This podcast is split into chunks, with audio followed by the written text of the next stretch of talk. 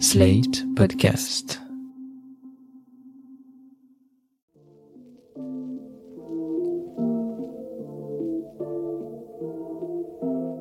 Salut et bienvenue dans New Deal, le podcast Slate Ifri TTSO qui décortique l'actualité américaine en compagnie de Laurence Nardon, responsable du programme Amérique du Nord à l'Ifri. Bonjour Laurence. Bonjour Romain. Alors Laurence, nous voici cette semaine, ça n'a échappé à personne, dans l'entre-deux tours des présidentielles françaises, et c'est vrai que c'est difficile de penser à autre chose, mais c'est la règle de ce podcast, sortons de nos préoccupations hexagonales, parce que oui, il y a aussi des élections ailleurs. Aux États-Unis, par exemple, la campagne pour les élections de mi-mandat de novembre prochain a déjà démarré, tandis qu'on évoque déjà aussi les présidentielles de 2024. Alors, comment se préparent ces prochaines échéances démocratiques? Que disent les sondages pour novembre prochain? Et concernant les présidentielles de 2024, quels sont les candidats qui émergent, Laurence? Oui, les élections de mi-mandat auront lieu le 8 novembre prochain. Elles verront la remise en jeu de tous les sièges de la Chambre des représentants, d'un tiers des sièges du Sénat et de très très nombreuses fonctions électives au niveau des États. Les primaires pour la sélection des candidats de chaque parti dans chaque État ont commencé au mois de mars, mais l'essentiel se déroulera en mai. Ce sera euh, le moment fort de la campagne, et puis ensuite jusque novembre prochain. Ok, mais c'est quoi l'état de l'opinion? Qu'est-ce que disent les sondages? Eh bien, les sondages disent que c'est quand même assez mal parti pour le Parti démocrate. Biden lui-même, on le sait, a de très mauvais chiffres depuis euh, la débâcle de l'Afghanistan à l'été dernier. Il n'a que 42% de taux d'approbation dans l'opinion américaine, ce qui, pour les États-Unis, est très bas. Mais cette mauvaise passe ne concerne pas que le président, elle concerne aussi le Parti démocrate dans son ensemble, parce que il est traditionnel pour le parti du président d'avoir de mauvais résultats lors des élections de mi-mandat.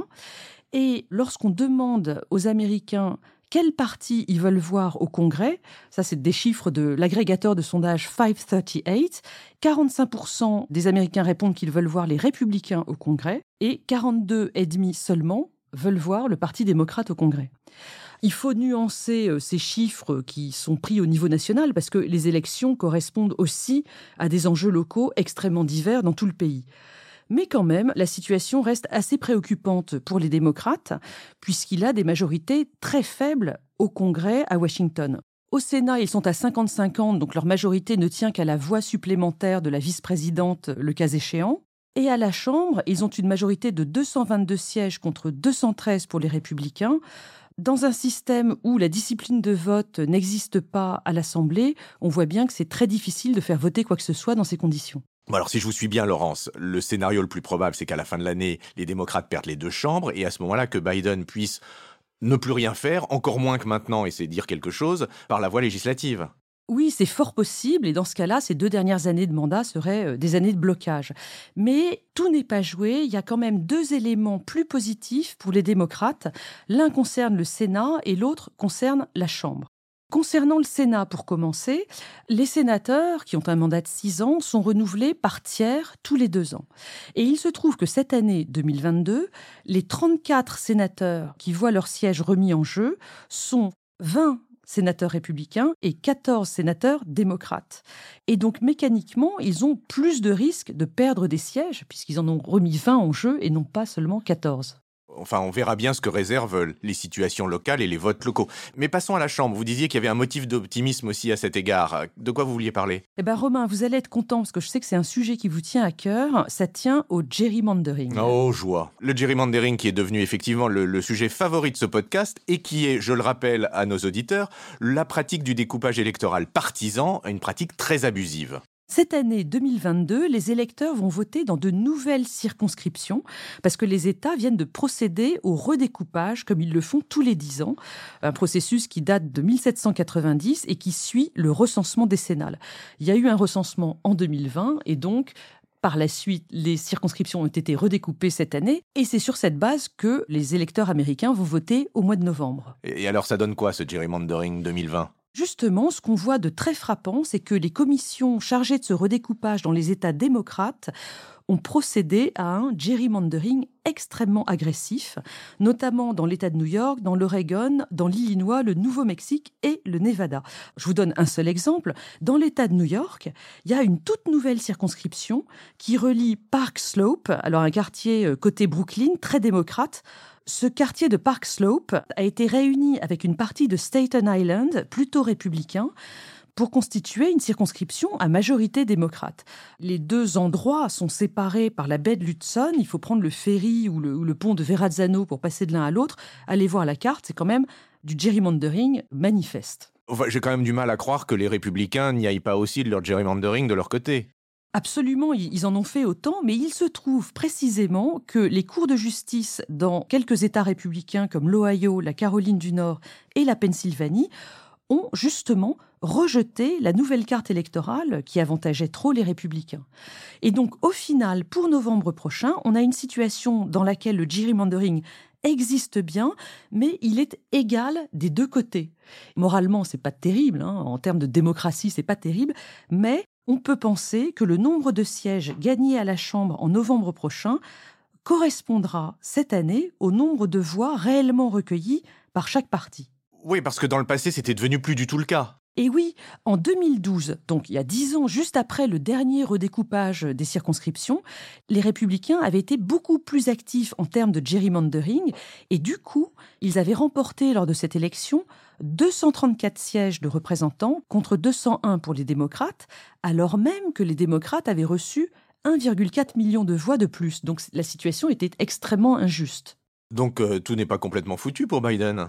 Pour ça, on va voir, hein, parce que là, on a parlé de la situation institutionnelle, mais il faut aussi parler des préoccupations des Américains. Dans les mois qui viennent, on va beaucoup parler d'inflation. En mars, elle est à 8,4 sur l'année passée, donc c'est beaucoup et ça inquiète énormément les Américains. On va aussi parler de l'Ukraine et du Covid.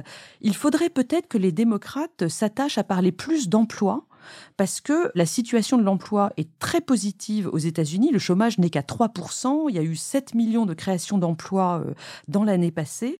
Or, ce message semble n'être pas passé dans l'opinion américaine, puisqu'on voit que 28% seulement des Américains sont au courant de cette bonne situation de l'emploi, contre 37% qui, au contraire, pensent que le pays a perdu des emplois dans l'année passée, ce qui est donc complètement faux.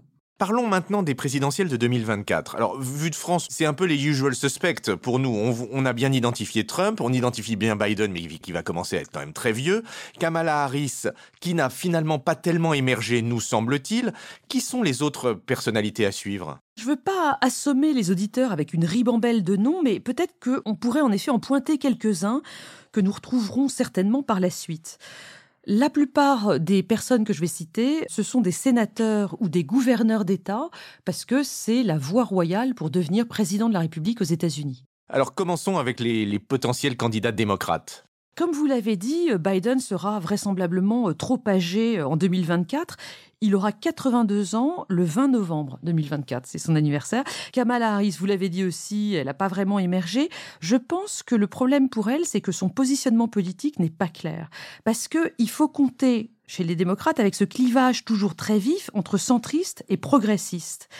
Côté gauche radicale, par exemple, Bernie Sanders, lui aussi, sera beaucoup trop âgé parce qu'il aura, pour le coup, 83 ans en 2024. On parle aussi très souvent d'Alexandria Ocasio-Cortez, AOC, cette élue extrêmement à gauche de New York. Elle aura juste eu 35 ans en octobre 2024, donc théoriquement, elle peut se présenter à l'élection présidentielle, mais elle va sans doute passer par la case Sénat en premier, puisque pour l'instant, elle n'est que élue à la Chambre des représentants. Côté centriste, maintenant, il y a quelques noms qu'on connaît déjà. Par exemple, Pete Buttigieg, qui est actuellement secrétaire au transport. Il s'était présenté aux primaires démocrates en 2020. Il était à l'époque maire d'une petite commune de l'Indiana. Et son image, elle repose à la fois sur son passé de vétéran de l'Afghanistan et sur son identité homosexuelle.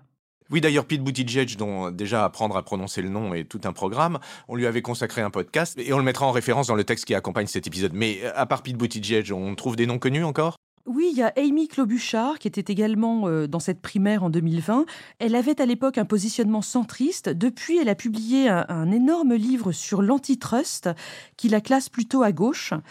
Un nouveau nom pour terminer, celui de Gina Raimondo, qui est la secrétaire au commerce, extrêmement favorable au libre-échange, donc un positionnement plutôt euh, centriste, libéral au sens français du terme. On en reparlera, j'en suis sûr. Et côté républicain, on a Trump bien sûr, mais est-ce qu'il y en a d'autres? Oui, alors Trump compte certainement se représenter, mais en effet, il y a un certain nombre d'autres personnalités qui se préparent au cas où. Il y a plusieurs catégories. Des candidats qui étaient déjà là en 2016, Ted Cruz, sénateur du Texas, et Marco Rubio, sénateur de Floride. Il y a des nouveaux, le gouverneur de Floride, Ron DeSantis, ou le gouverneur du Maryland, Larry Hogan et des anciens de l'administration Trump, dont le vice-président Mike Pence et le secrétaire d'État Mike Pompeo. Je vous les ai tous nommés euh, d'une traite parce qu'ils sont tous très conservateurs et ce qui les distingue, c'est uniquement leur position sur l'insurrection du 6 janvier, euh, le fait que Trump ait perdu vraiment ou pas l'élection, la légitimité de la victoire de Biden. Tous ces éléments forment, si vous voulez, un axe de différenciation fondamentale entre ces possibles candidats républicains. Vous avez d'un côté euh, Ron DeSantis qui minimise cette insurrection en disant que c'était pas très grave, ou au contraire des personnalités qui la condamnent fermement, comme Mike Pence, qui euh, est beaucoup plus clair sur ce sujet depuis quelques mois. Et là-dessus, mention spéciale pour Liz Cheney, que j'ai pas encore mentionnée. C'est cette représentante du Wyoming, fille de Dick Cheney, qui était le vice-président très très à droite de Bush fils dans les années 2000. Liz Cheney est extrêmement conservatrice, mais elle est très anti-Trump, de manière constante et ferme depuis le début. Elle dénonce l'insurrection du 6 janvier et elle fait même partie de la commission d'enquête de la Chambre. Elle est une des deux seules républicaines, si je ne m'abuse d'ailleurs. Absolument, et elle le paye parce qu'elle a été révoquée de son rôle de numéro 3 du groupe républicain à la Chambre. Elle a été dénoncée par le Parti républicain du Wyoming et elle fait face à une adversaire trumpiste pour les primaires du Wyoming qui auront lieu le 16 août. Il n'est pas du tout certain qu'elle remporte ces primaires et qu'elle puisse se présenter en fin d'année. Il y a donc une hypothèse qui court, qui est qu'elle pourrait se présenter au présidentiel de 2024, soit pour le Parti républicain, soit en indépendante. Eh merci pour ce panorama, Laurence, sachant que le suspense est quand même beaucoup encore du côté Trump, du côté de son actualité judiciaire, de ce qu'il adviendra des enquêtes sur le quasi-coup d'État de janvier 2021, et que nous ne sommes pas au bout de nos surprises, me semble-t-il, ce qui justifiera de nombreux épisodes passionnants de ce podcast dont je me réjouis à l'avance. À bientôt, Laurence. Merci, Romain. À la semaine prochaine. New Deal chaque semaine sur Slate, TTSO, Lifree et sur vos plateformes de podcast préférées.